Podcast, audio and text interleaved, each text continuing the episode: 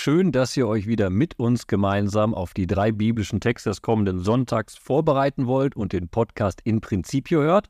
Mein Name ist Till Magnus Steiner, ich bin Alttestamentler. Und ich bin die Neutestamentlerin in dieser kleinen Runde. Mein Name ist Christel Köhler. Auch ich sage schön, dass ihr wieder dabei seid und euch mit uns einem Thema widmet, das man ja gerne ein bisschen ausblendet im ersten Moment. Es geht nämlich heute in drei Texten um das Scheitern.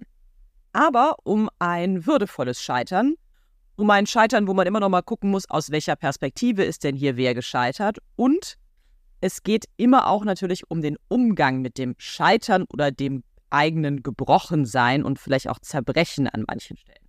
Es ist immer schöner, von Erfolgsgeschichten zu reden, natürlich. Und wenn wir die erste Lesung hören oder lesen des kommenden Sonntags, dann merken wir erstmal positiv, weil man, der ist ja gar nicht vom Scheitern die Rede. Ne? Da haben wir das schöne Bild von einem Säuseln und Gott offenbart sich. Aber der Kontext ist ein anderer. Der Kontext ist, auch mal modern gesprochen, ein Prophet, der unter Burnout leidet. Der Prophet Elia hatte gerade noch Gottes Willen erfüllt, hatte einen Machterweis erbracht, die Götzenpropheten mit Feuer wirklich zum Brennen gebracht, sozusagen aus dem Weg geschafft.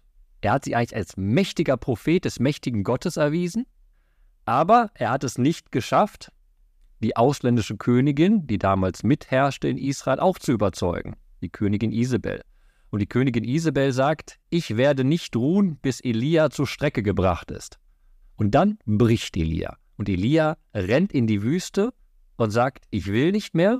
Und das ist eine ganz krasse Szene, die ist leider nicht am Sonntag Teil der Lesung, aber dann sagt ein Mensch in der Bibel zu Gott als Imperativ, bring mich um, das reicht, ich will nicht mehr, Schluss hier. Genug, Ausrufezeichen. Da kann man mal merken, was die Drohkulisse dieser ja Königsfrau, sie ist ja gar nicht selber die Königin eigentlich, sondern ist die Frau des Königs, was die Drohkulisse dieser Isabel mit dem ja wirklich nicht kleinen und unbedeutenden und auch nicht irgendwie ansonsten in seinem Handeln verlorenen Propheten Elia macht. Also ihre Art, sich ihm entgegenzustellen, bringt diesen gestandenen Propheten, der ja einiges auch an Wundertaten auf seiner Habenliste hat, in eine totale ja, Verzweiflungssituation, dass er eben bis zu diesem Moment am Ende gelangt, wo er sein Leben aufgeben will. Und mehr oder weniger proaktiv das auch befördert. Denn er geht ja in die Wüste rein und jetzt ohne was zu essen und zu trinken in die Wüste zu gehen und sich unter einen Ginsterstrauch zu legen und zu sagen, so, dann, dann nimm halt alles von mir. Das ist jetzt nicht weit davon entfernt, tatsächlich sich wirklich ähm, aktiv umzubringen, denn da ist ja nichts, was einen am Leben erhält. Und jetzt reden wir darüber, wie mit dem Scheitern umgegangen wird. Und auch das ist leider nicht Teil am Sonntag der Lesung, aber ist auch noch eine schöne Überleitung. In der Wüste dann begegnet der lebensmüde Prophet einem Engel, der ihm jetzt nicht einfach hilft, sondern der ihn auf eine lange Reise schickt. Elia wird jetzt durch die Wüste sozusagen gejagt, zurück zum Gottesberg, zum Horeb, zum Sinai, zu dem großen Berg, wo Gott sich Israel offenbart hat. Und da, jetzt sind wir bei der Lesung langsam angekommen, begegnet Gott diesem Propheten. Wie geht also Gott nun mit dem Scheitern des Propheten um? Und jetzt sind wir nochmal ganz kurz in einem Vers, den wir nicht am Sonntag hören, der nämlich ausgelassen wird und der ist aber lustig und interessant zugleich. Gott fragt den Propheten, was willst du hier? Was machst du hier? Eigentlich ist es ja ein bisschen so, als würde Gott über das Scheitern oder das Gefühl des Scheiterns des Elia hinweggehen. Ne? Er schickt den Engel, er sagt, steh auf, ähm, iss und trink, sonst ist der Weg zu weit für dich, also geh weiter. Das ist fast so ein bisschen also im ersten Moment finde ich, hat es immer was leicht Übergriffiges, weil Gott seinen Propheten an der Stelle nicht ernst nimmt. Also seine Verzweiflung scheinbar nicht ernst zu nehmen scheint, sondern einfach sagt, naja, geh halt einfach noch weiter, mach noch weiter und so weiter. Also du musst einfach weitergehen und dann ergibt es sich. Das finde ich ist schon eine ziemliche, ich fände auch anstrengende Botschaft, die da vielleicht durchklingt, aber dabei bleibt es ja zum Glück nicht stehen. Man könnte es aber sogar noch radikaler lesen. Also im Endeffekt wissen wir ja, der Engel führt im Auftrag Gottes den Elia zu Gott. Und dann macht sich Gott vielleicht lustig über Elia und sagt, was willst du eigentlich hier? Du hast doch eine Aufgabe. Warum bist du nicht im Königreich Israel? Warum machst du eine Aufgabe nicht? Aber das ist nicht die Idee, die dahinter steht, sondern die Verse werden dann leider ausgelassen bei uns.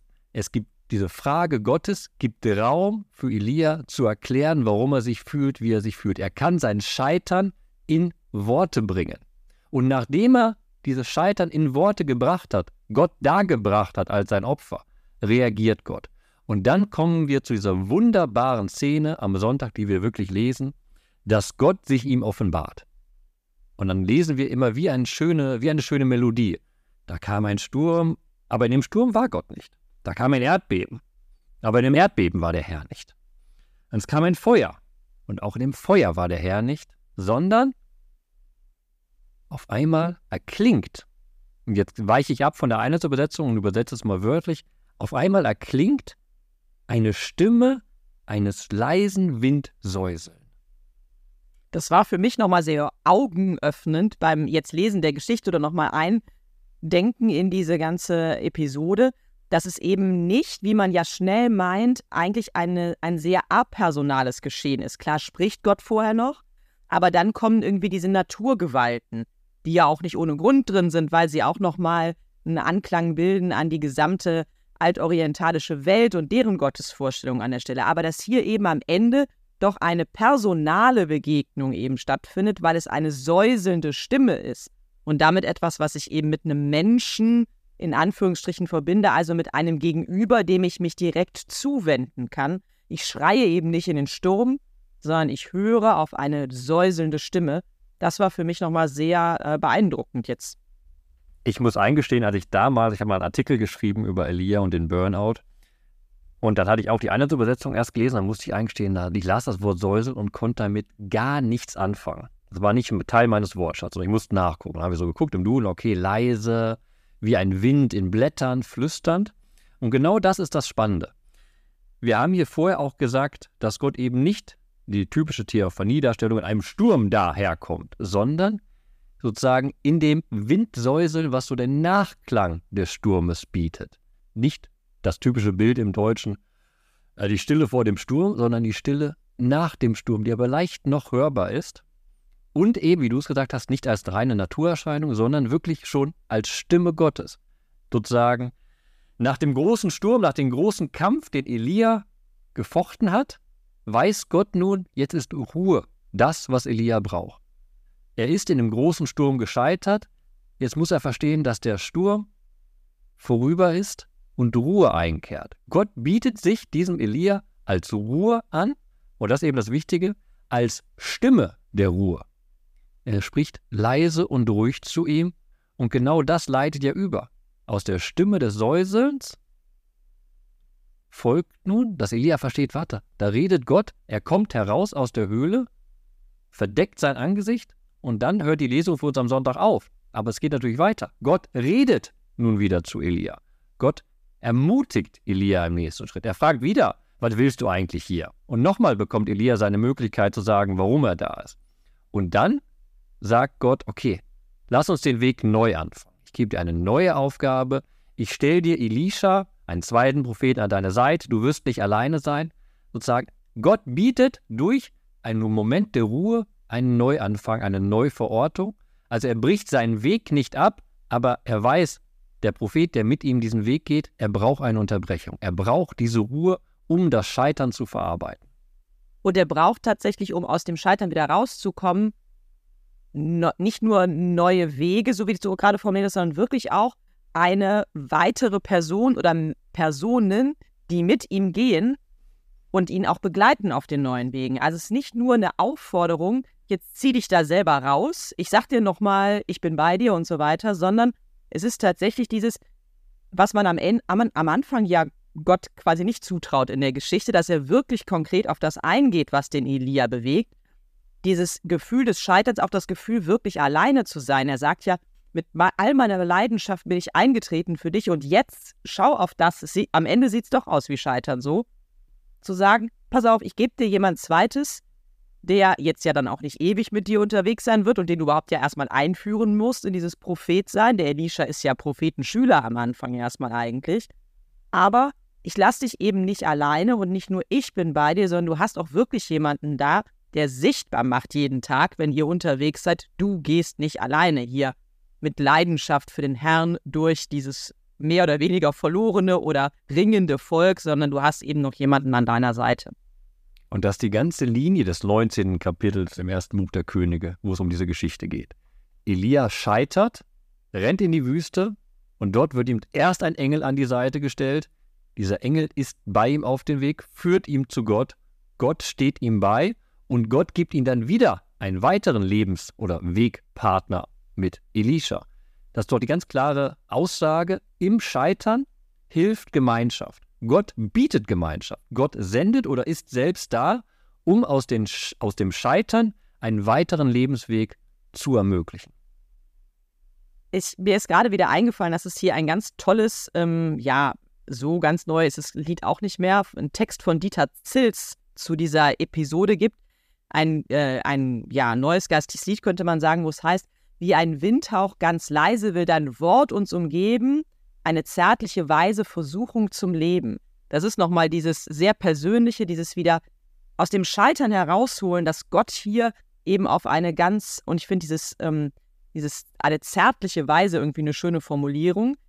Ganz so zärtlich ist es ja eigentlich nicht, aber es wirkt halt so. Also Gott mit seiner ganzen Wirkmacht kommt in dieses sanfte, säuselnde, bringt diese, macht einfach, wie wenn man ein bisschen, wie man ein Kind beruhigt, ne? man automatisch ein bisschen leiser spricht, man vielleicht sogar auch eine andere Stimmfärbung bekommt, ein ganz zugewandtes Reden, um wirklich einen Neuanfang, auch eben wieder diesen Lebensmut mit hineinzulegen und zu sagen, jetzt, jetzt, jetzt schau, wie die nächste Etappe ist und ich gebe dir jemanden zur Seite, ich gebe dir auch Wege, neue Wege, um weitermachen zu können. Das ist mir dabei nochmal ins Ohr gekommen. So wie man auf jeden Fall diese ganze Elia-Episode nochmal ordentlich lesen muss. Du hast ja schon gesagt, die wesentlichen Verse sind eigentlich ausgelassen. Kann man sich dann auch nochmal mit diesem Lied beschäftigen, was finde ich sehr poetisch auch ist. Sehr gut. Ich gucke nachher mal nach. Vielleicht können wir das auch sogar verlinken, wenn es das irgendwo im Internet gibt. Dann machen wir das auf Facebook unter den Beitrag zu, diesem Pod, zu dieser Podcast-Folge. Aber lass uns voranschreiten in unserem Scheitern, beziehungsweise im Scheitern der Texte, beziehungsweise dem Scheitern, worüber in den Texten geredet wird. Und da sind wir jetzt bei der zweiten Lesung. Und da treffen wir jetzt auf einen Paulus, den Apostel der Heiden, der wirklich durch und durch gescheitert ist in seinen Worten anscheinend, weil er ist, wie er sagt, voll von Trauer und unablässig leidet mein Herz. Wobei der Paulus nicht selber derjenige ist, der zu gescheitert zu sein scheint, sondern eigentlich hat, macht es mir den Eindruck, als wäre auch ein bisschen die Gesamtbotschaft Jesu Christi gescheitert an der Stelle oder auch Gottes Suche nach seinem eigenen Volk. Wir sind im neunten Kapitel des Römerbriefs und die Kapitel 9 bis 11 im Römerbrief bilden eigentlich eine ziemlich starke Einheit und sind der Punkt, wo sich, wir sind ja im Moment die ganze Zeit im Römerbrief unterwegs, aber in diesen drei Kapiteln beschäftigt sich Paulus sehr stark mit seiner eigenen Herkunft, also mit der Tatsache, dass er selber aus dem Judentum kommt. Im Übrigen darauf läuft es am Ende hinaus, ja auch Jesus Christus aus dem Judentum stammt, also Jude ist. Und dass aber dieses Judentum, diejenigen, die also Gottes erwähltes Volk sind, nun nicht diesen Jesus Christus als den erkennen, der mit dem Volk weitergeht und der quasi diese Verheißungslinie Gottes fortführt, auf eine neue Ebene bringt, etc. Also das, was Paulus in Jesus Christus erkennt, das erkennen viele seiner Brüder und Schwestern im Glauben nicht. Und das bringt ihn in diese Verzweiflungslage. Er zweifelt dann nicht nur an seiner eigenen Verkündigungskraft, sondern eigentlich fast ein bisschen an der Durchsetzungskraft des Wortes Gottes oder an der Überzeugungskraft der Botschaft Jesu Christi. Ja, man könnte ja radikal sein. Wenn ich jetzt nur das Neue Testament lesen würde, wäre ganz klar die Opposition. Wir haben da diese große Messiasgestalt, die durch und durch gefeiert wird in den neutestamentlichen Schriften. Aber es gibt immer diesen Teil des Volkes, aus dem dieser eigentliche Messias stammt, der eben sich dem gegenüberstellt. Dann haben wir immer die Rede von den Schriftgelehrten, von den Pharisäern.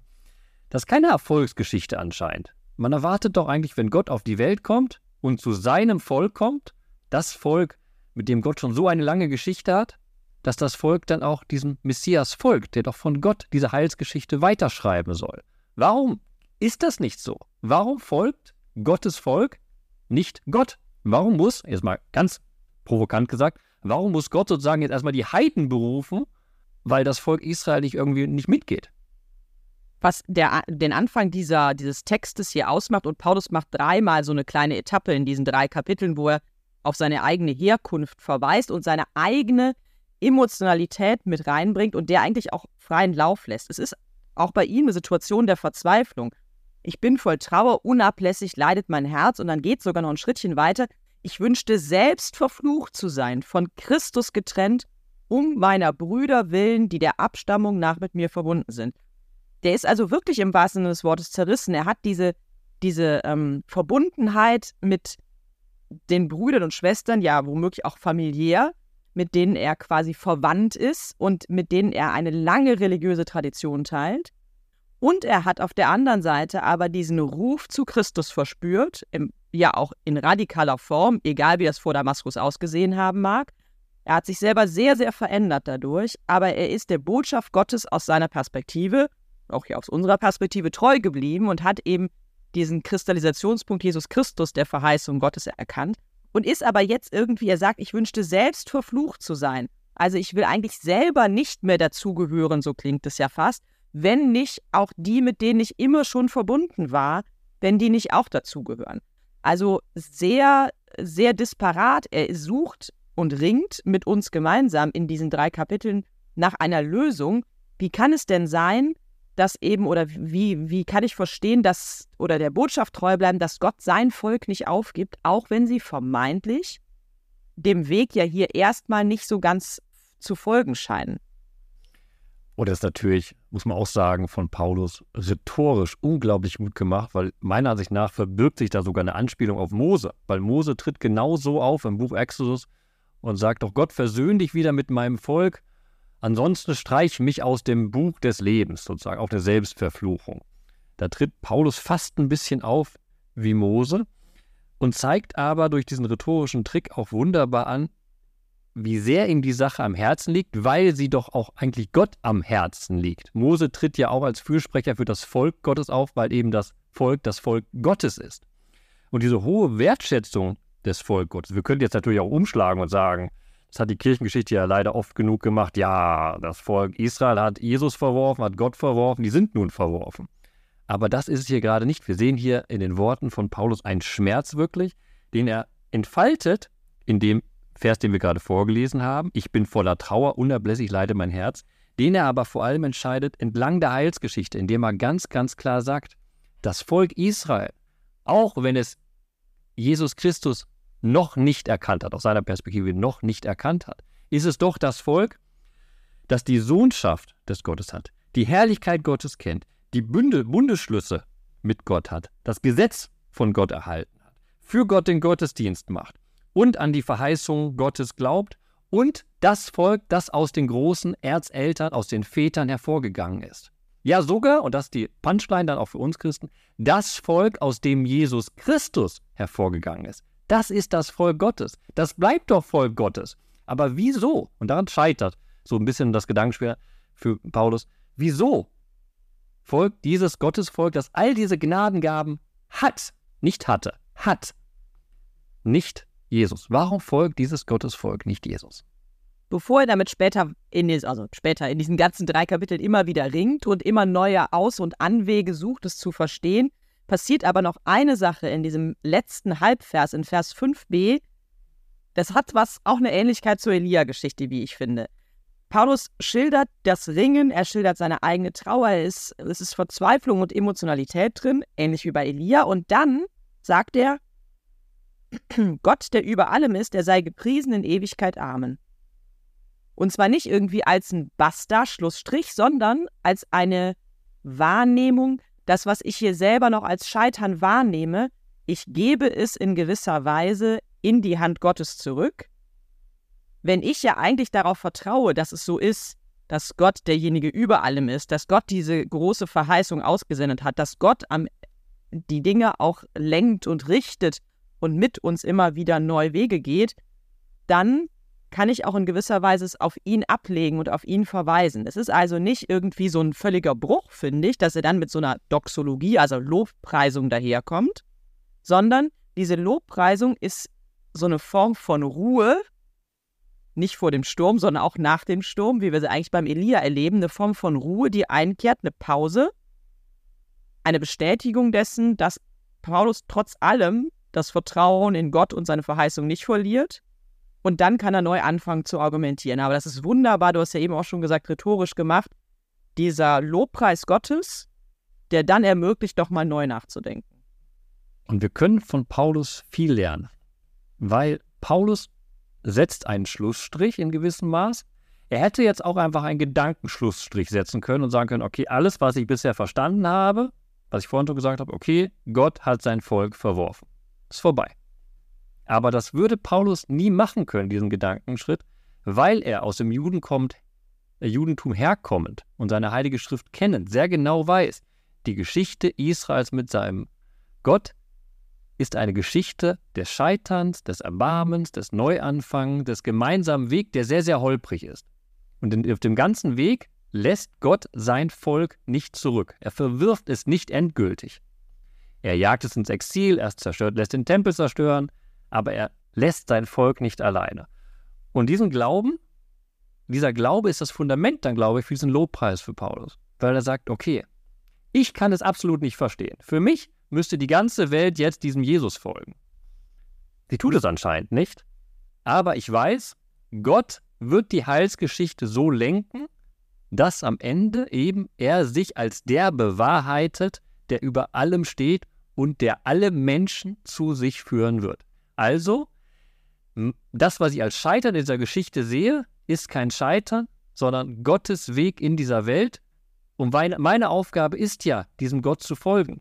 Der Weg wird sich ergeben. Damit merken wir, dass zu dem Scheitern eigentlich immer so eine zweite, weitere Linie sich so ein bisschen dazugesellt, nämlich die Frage, wenn ich scheitere und aber als glaubender Mensch, als auf Gott vertrauender Mensch nicht im Scheitern hängen bleiben will, dann braucht es diesen zweiten Faden, der sich darunter legt, nämlich den Faden des Vertrauens, den ich immer wieder vielleicht ein bisschen nach oben holen muss, damit, damit ich mit meinem Scheitern klarkomme, aber der tatsächlich irgendwie mich immer in dem Scheitern und in, dem, in meinem Handeln am Ende auch begleitet. Also diese Idee, ich kann scheitern, aber ich weiß auch, Gott bleibt da. Und in all meinem was tun, auch in meinem Ringen und am Ende auch in meinem Scheitern zeigt sich Gott. Das haben wir beim Elia gesehen, das sehen wir in dem Grundvertrauen des Paulus hier. Das ist etwas, was vielleicht eine Form des jüdisch-christlichen Scheiterns ausmacht, im Vergleich vielleicht zu einem Scheitern, was was auf einer anderen Grundlage passiert. Also dass es da eben eine, eine Basis gibt, die eben mich beim Scheitern vielleicht in einer gewissen Art und Weise fallen lässt. Vielleicht nicht trotzdem nicht immer weich fallen lässt, sondern man kann auch ganz schön hart aufschlagen, aber die doch irgendwie deutlich macht, es gibt da eine Form von Boden unter mir und darauf kann ich auch setzen. Spannenderweise ist das genau andersrum jetzt in der Evangeliumsgeschichte, nicht nur weil es gar keinen Boden so richtig gibt, sondern auch, weil da eigentlich das Vertrauen ist und das dann ein Scheitern daraus wird. Und ähm, kannst du, Till, vielleicht einfach mal den, den einen Vers 30 da aus dem Evangelium vorlesen? Ich will nur ganz kurz sagen, ich bin begeistert von deiner Überleitung, weil besser ging es nicht. Wir sind jetzt wirklich bei dieser Szene. Petrus ist auf diesem Meer und glaubt jetzt, dass er übers Wasser geht. Und er geht tatsächlich übers Wasser, aber dann scheitert er. Also, Jesus sagt nun, komm, da stieg Petrus aus dem Boot und kam über das Wasser zu Jesus. Jetzt kommt der Vers, den du Eich haben willst. Petrus steht also auf dem Wasser, Jesus im Blick. Und dann wird uns erzählt, als er aber den heftigen Wind bemerkte, bekam er, also Petrus, Angst. Und als er begann unterzugehen, schrie er, Herr, rette mich. Da hat das mit dem Vertrauen auch nur bedingt geklappt, könnte man sagen, und daraus folgt ein Scheitern. Ganz so holzschnittartig ist es nicht. Aber es ist natürlich eine Geschichte, deswegen haben wir gedacht, können wir auch hinten einsteigen, die wir gut kennen. Es ist auch eine schöne Geschichte, wie immer für die Kinderbibel. Jesus, der tatsächlich seine Jünger vorausgeschickt hat, auch weil er allein sein will, übrigens auch an einem Berg, um eine Gotteserfahrung zu machen. Das wäre dann nochmal so ein Bogen zu Elia, den machen wir heute aber nicht so heftig auf. Der lässt seine Jünger losfahren mit dem Boot und ähm, die Jünger sind schon weit unterwegs und haben Gegenwind und er geht ihnen aber trotzdem über den See hin entgegen. Dann gibt es erst ein Riesenerschrecken, um Gottes Willen, ein Gespenst. Dann sagt er, habt Vertrauen, ich bin es, also die ganz alttestamentliche Formel, die er hier auch benutzt, fürchtet euch nicht. Und dann sagt der Petrus eben, ja gut, wenn du es bist, dann kann ich dir eigentlich auch entgegenkommen. Also eigentlich ein sehr, sehr großes Vertrauen, was er ausspricht, weil er auch weiß, er ist ja auch schon ausgesendet worden, er hat einiges erlebt, wenn Jesus etwas kann und wenn Jesus mir etwas zutraut, dann kann es mir auch gelingen. Ein bisschen die Idee, wenn mir jemand Mut zuspricht und mir eine Aufgabe überträgt, dann kann ich nicht scheitern, könnte man vielleicht sagen. Gut, kommt dann halt anders. Wir haben es ja eben schon vorgelesen. Tja, auf einmal schreit er nach Hilfe und braucht dieses neue Gottvertrauen, das drückt sich aus in diesem Hilferuf, um gerettet zu werden. Dieses Motiv des Vertrauens, das wir jetzt so ein bisschen weiter verfolgen hier im Evangelium, hat einen zweiten Boden hier. Einen zweiten Boden, der uns auffangen kann. Das ist interessant in der Geschichte. Du hast eben schon von der Formel gesprochen. Ich bin es und, der anderen Formel, ich fürchtet euch nicht. Im Alten Testament ist diese Aussage, ich bin es, ein Gotteswort.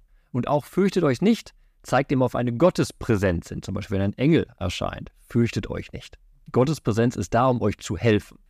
Also tritt hier Jesus nicht einfach als Mensch, ja nicht nur einfach als eine einfache Messiasgestalt auf, sondern er ist jemand, und das wird dann ganz klar in dem Bild, der auf einmal übers Wasser läuft. Das hast du schon gesagt, ein wunderbares Motiv für eine Kinderbibel, klasse auch für jeden Film, den man drehen will, super Motiv. Hat aber auch eine theologische Bedeutung, weil übers Wasser gehen, das vielleicht sollte man auch mal betonen, ist nichts, was ein Mensch kann. Die Bibel betont sogar, dass es etwas ist, was nur Gott kann. Im Buch Hiob taucht das auf.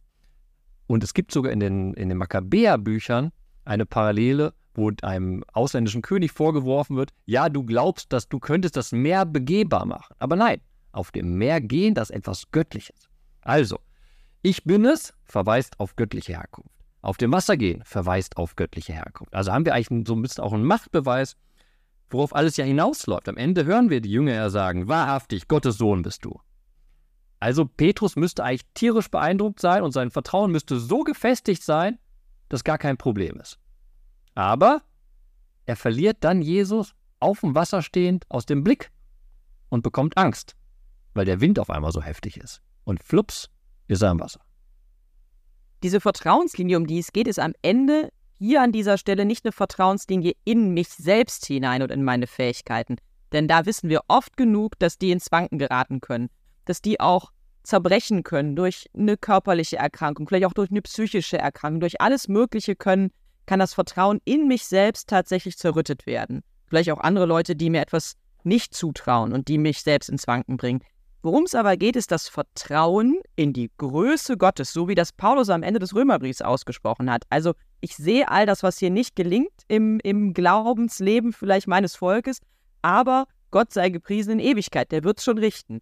Und das ist das, was dem Petrus hier ein bisschen abhanden kommt, zu, zu, zu wissen, zu denken und daran festzuhalten, es ist ja Gott in Jesus Christus, der mich das hier schaffen lässt. Und wenn ich ihn aus dem Blick verliere, wie du gesagt hast, dann kann das hier nicht gelingen. Also wenn mein Vertrauen in ihn schwindet, dann geht es nicht mehr. Mein Vertrauen in mich sollte nach Möglichkeit auch irgendwie eine Stabilität bekommen. Aber wenn mein Vertrauen in mich ins Wanken gerät, aber aufgefangen wird von einem Grundvertrauen oder vielleicht auch Urvertrauen in Gott, dann kann es trotzdem gelingen. Aber dieses, da, der Wind und all das, was er erlebt, das bringt ihn irgendwie aus dem Konzept und lässt ihn wirklich den Fokus auf die Macht und Zusage Jesu hin verlieren und dann beginnt er eben unterzugehen. Und dann haben wir in der Geschichte noch ein schönes pädagogisches Moment, weil Paulus ruft also mit dem Psalmen, Herr, rette mich. Und Jesus rettet ihn. Er streckt die Hand aus und rettet ihn. Erst rettet er ihn, dann kommt die Moralkeule der ganzen Geschichte. Das ist auch wichtig. Ne? man kann ja sagen, okay, Moralkeule, böse, böse, aber erst rettet er und dann sagt, okay, jetzt musst du was draus lernen. Und das, diese Botschaft ist hart für ihn. Jetzt musst du nämlich lernen. Und dann sagt er zu Petrus, du Kleingläubiger, warum hast du gezweifelt? Und Petrus kann jetzt zurückgucken und zweimal sagen, ja, warum habe ich gezweifelt? Am Anfang, ich bin auf dem Wasser gegangen und ich habe dich gesehen. Und selbst als ich hinuntergefallen bin, weil ich Angst hatte, hast du mich gerettet. Das ist diese Botschaft, zweifelt nicht. Vertraut drauf, Gott ist der doppelte Boden für euch. Er rettet euch. Aber dieses Kleingläubiger ist nicht nur eine pädagogische Keule natürlich für den Petrus, sondern auch ein bisschen eine pädagogische Keule für die Leser des Evangeliums und auch uns. Dieser Begriff taucht tatsächlich im Matthäusevangelium an mehreren Stellen auf und ist nicht gemeint die Kleingläubigen und die Großgläubigen. Also es ist keine Unterscheidung zwischen denjenigen, die besonders gut glauben und denjenigen, die so ein Lala glauben irgendwie. Aber es geht tatsächlich darum, sich nochmal darüber Gedanken zu machen, ähm, wie stabil ist mein Vertrauen. Also es geht nicht um eine Größe, sondern es geht um eine Frage von Stabilität. Und kann, bin ich in der Lage, auch in sensiblen Momenten des Scheiterns, des scheinbar Scheiterns, diese Grundstabilität aufrechtzuerhalten. Und das ist eigentlich das Problem hier. Und deswegen ist dieses Kleingläubige an jeden von uns gesprochen. Wer von uns schafft es denn, auch in Krisenzeiten genau diese Stabilität im Glauben beizubehalten?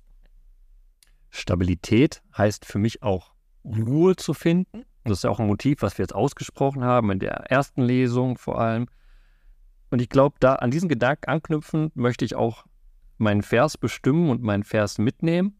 Darüber haben wir jetzt nicht gesprochen, aber am Anfang vom Evangelium ist das Motiv des Alleinseins betont. Jesus möchte allein sein, um für sich allein zu beten. Das ist im ganzen Kapitel schon sehr bemerkenswert. Wir haben vorher die Episode von der Speisung der, der 5000 und eigentlich auch da am Anfang will Jesus sich zurückziehen, um alleine zu sein, aber die Volksmenge bedrängt ihn. Nun speist, gibt es die Speisung und dann ist Jesus wieder jemand, der sagt, okay, jetzt, okay, Jünger, ihr müsst mal weggehen, ich schicke das Volk weg, ich brauche einen Moment der Ruhe für mich, ich muss mich selbst sammeln. Ein Moment der Ruhe für das Gebet, für die Beziehung, die ja das Fundament des Vertrauens ist. Eine funktionierende Beziehung zu Gott ist das Fundament für das Vertrauen zu Gott. Da steht uns allen auch zu, sich zurückzuziehen, auch mal zu sagen, so, jetzt muss ich mich selbst in meiner Ruhe und in meiner Beziehung zu Gott festigen. Und das nehme ich mit und wünsche euch allen auch einen Moment der Ruhe, um diesen Blick mit Petrus auf Jesus zu richten und dann nicht im Sturm des Alltags unterzugehen. Vielen Dank dir. Ich nehme den Vers 2 aus dem Römerbrief mit, also Römer 9, Kapitel 9, Vers 2. Ich bin voll Trauer, unablässig leidet mein Herz. Du hast damit ja auch eben nochmal angefangen und viel darüber erzählt. Für mich ist das wirklich nochmal eine Frage damit, nach dem Umgang dessen, was wir vielleicht auch wahrnehmen. Also, wie ist es denn mit dem, dass sich Gottes Wort weiter ausbreitet? Wie ist es, erlebe ich es vielleicht auch, dass Menschen, die ich auch als Seher mit dem Glauben und auch mit Kirche verbunden erlebt habe, dass die weggehen, dass die sagen, damit kann ich irgendwie gerade nichts mehr zu tun haben. Manche sagen, ich kann mit der Institution nichts zu tun haben. Manche sagen auch wirklich, mein Glaube kommt hier ins Wanken und ins Zweifeln. Diese Grundsituation des Paulus mit vielen Leuten verbunden zu sein, die eigentlich das Gleiche glauben und die trotzdem da immer wieder ins Zweifeln geraten oder die vielleicht auch immer noch weiter nach Erkenntnis suchen. Diese Grundsituation, die finde ich, trifft auf die, auf die Zeit, in der wir leben, auch auf so das, was ich in meinem Umfeld miterlebe, durchaus zu. Und manchmal fühle ich mich selbst so ein bisschen wie der Paulus hier, dass ich denke, was ist hier eigentlich los? Also nicht, dass ich an der Botschaft deswegen zweifle, aber es versetzt auch mich oft in Trauer und in eine Unruhe, zu sehen, dass diese für die, wie ich finde, wunderbare, lebensspendende und, und auch das Scheitern mit einschließende Botschaft Gottes oft so in so eine Zerrissenheit und Zerriebenheit hineinkommt, aufgrund all dessen, was sonst noch vielleicht auch manchmal diese Botschaft überlagert oder was wirklich den Fokus auf diese Botschaft erschwert in unseren Tagen. Und das ist was, was mich dann durchaus auch umtreibt. Deswegen finde ich diesen Vers 2 sehr, sehr zutreffend, gar nicht aus dem Text jetzt vielleicht abgeleitet, sondern aus dem was ich so wahrnehme gerade. Danke, Christelle. Und jetzt seid ihr dran. Jetzt freuen wir uns darauf, eure Bibelverse zu lesen und eure Gedanken zu den Bibelversen. In den Show Notes findet ihr den Link zu Facebook, wo wir den Podcast gepostet haben oder drunter in den Kommentaren sammeln wir eure Bibelverse und eure Gedanken zu den Bibelversen. Und wenn euch die heutige Podcast-Folge gefallen hat, dann freuen wir uns natürlich auch, wenn ihr uns weiterempfehlt im Freundesbekannten, Gemeindekreis, wie auch immer. Und euch allen, die ihr dann zuhört, wünschen wir natürlich viel Freude beim Bibelentdecken.